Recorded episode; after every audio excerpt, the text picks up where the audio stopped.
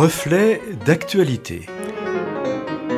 Une approche chrétienne de l'actualité de la semaine. Amis auditeurs, bonjour. C'est aujourd'hui Joël Fayard à ce micro pour une réflexion intitulée Ballet masque.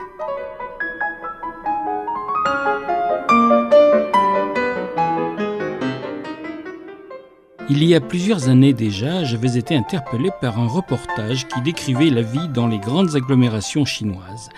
Et mon étonnement avait été grand lorsque ce reportage avait montré nombre d'habitants qui se déplaçaient portant un masque. Non, pas toute la population, non, mais quelques-uns par-ci, par-là. C'était en tout cas quelque chose de tout à fait inhabituel pour moi à l'époque et de jamais vu ni pratiqué ici dans les rues de nos villes occidentales. Dans ma pensée d'occidental donc, et ne connaissant rien de la Chine, je pensais immédiatement que la pollution, phénomène bien connu dans ces grandes villes, était telle là-bas que les plus fragiles de ses habitants se protégeaient comme ils le pouvaient, et que s'ils avançaient ainsi masqués dans la rue, c'était afin de protéger leurs bronches des effets de la pollution. Mais à mon étonnement, le reporter expliqua la raison du port du masque, et ce n'était pas du tout celle que je croyais. L'habitude et la tradition du port du masque, expliqua-t-il, est très répandue ici en Chine. Le masque est en fait porté depuis longtemps ici par tous ceux qui, ayant un rhume ou une infection contagieuse, ne veulent pas contaminer les personnes autour d'eux. C'est donc par respect pour ceux qu'ils croisent et afin de ne pas les contaminer, empêchant ainsi que leurs propres microbes ou virus ne se répandent que les populations là-bas portent un masque. Je rappelle avoir vu ce reportage dans les années 2010. Pourquoi donc, dans une chronique traitant d'actualité, faire référence à un reportage aussi ancien? Oh, vous avez sûrement déjà fait le parallèle avec la situation actuelle de ce mois de septembre 2020 où les populations sont appelées à porter le masque ici, chez nous, en France, pour se protéger et pour empêcher la propagation et l'expansion du redoutable Covid-19. Mais rappelons brièvement les faits. Lorsqu'au début de cette année 2020 on commença à parler de ce virus, une des manières recommandées pour s'en protéger fut, parmi d'autres consignes, qui étaient de se laver régulièrement les mains, la distanciation sociale, pas d'accolade et ne pas se serrer la main pour se saluer. Et il fut en effet en plus demandé de porter un masque et de se désinfecter régulièrement les mains avec une solution hydroalcoolique. Et c'est là que les difficultés commencèrent. Personne n'ayant anticipé cette crise, la pénurie de masques et de solutions hydroalcooliques fut très rapidement là. Tollé alors dans les populations. Relayée par les médias, la pénurie fut bien sûr attribuée aux dirigeants actuels, mais aussi aux gouvernements successifs qui, par économie probablement, n'avaient pas su anticiper et s'étaient laissés piéger, mettant ainsi la France face à une pénurie inacceptable. La communication gouvernementale ne fut sûrement pas non plus exempte de reproches, et maladroitement celui-ci expliqua que le masque n'était pas somme toute indispensable.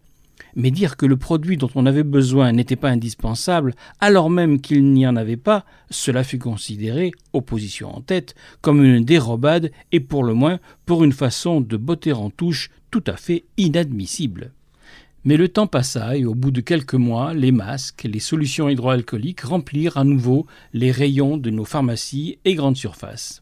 Après une astreignante période de confinement, la pandémie commença à reculer et arriva enfin l'allègement des mesures de précaution sanitaire. Hélas, ce que l'on redoutait arriva sous la forme d'une deuxième vague de contagion. Et nous y sommes en ce mois de septembre, oui, mais cette fois, il y a nombre de stocks de masques et profusion de solutions hydroalcooliques. Mais alors, tout va donc bien dans le meilleur des mondes. Nous avons les moyens et la possibilité de faire face, cette fois. Eh bien, pas tout à fait, car une partie de la population, avec force pétition et manifestation, refuse catégoriquement et obstinément, maintenant qu'il y en a suffisamment, le port du masque. Certains affirment aujourd'hui les informations de la reprise de la pandémie et surtout de l'imposition du port du masque pour se protéger des effets du Covid se situent entre conspiration et théorie du complot. Est-ce la peur que la situation économique ne s'aggrave encore? Est-ce le ras-le-bol de toutes ces contraintes? Le port du masque, il est vrai, en ces dernières périodes de forte chaleur, a été particulièrement pénible à porter. Toujours est-il que, certains l'affirment, le port du masque n'empêche ni ne protège celui qui le porte, et donc on veut s'en débarrasser au cri de Arrêtez de nous imposer le port de ce masque inutile. Je n'ai aucune compétence médicale en la matière, mais si j'en juge par le bon sens, l'observation et ces constatations faites en Chine et rapportées au début de cette chronique, peut-être serait-il temps que l'on se rappelle de l'utilité du port du masque et à quoi il sert réellement. Il est en fait en premier lieu destiné à protéger notre entourage, à empêcher la propagation du virus, si jamais nous en étions porteurs, même sans le savoir. Pour mémoire, rappelons-nous que lorsqu'un chirurgien porte un masque en salle d'opération, tout le monde sait bien que c'est bien pour protéger l'opéré et non pour se protéger lui-même. Il s'agit donc bien d'un effort de protection que j'offre à autrui, et non pas de ma propre sécurité, même si on peut imaginer, les voies respiratoires étant protégées, que je serai moins touché si j'en porte un et que je me trouve au contact d'une personne porteuse. Compris ainsi et loin de toute contestation complotiste, peut-être aurons-nous plus de facilité à porter notre masque, puisque ce faisant, et avant tout, je protège les autres et empêche, ou tout le moins limite, la propagation du virus. N'est-il pas là le but essentiel, notre solidarité et notre part à accomplir en cette période si particulière?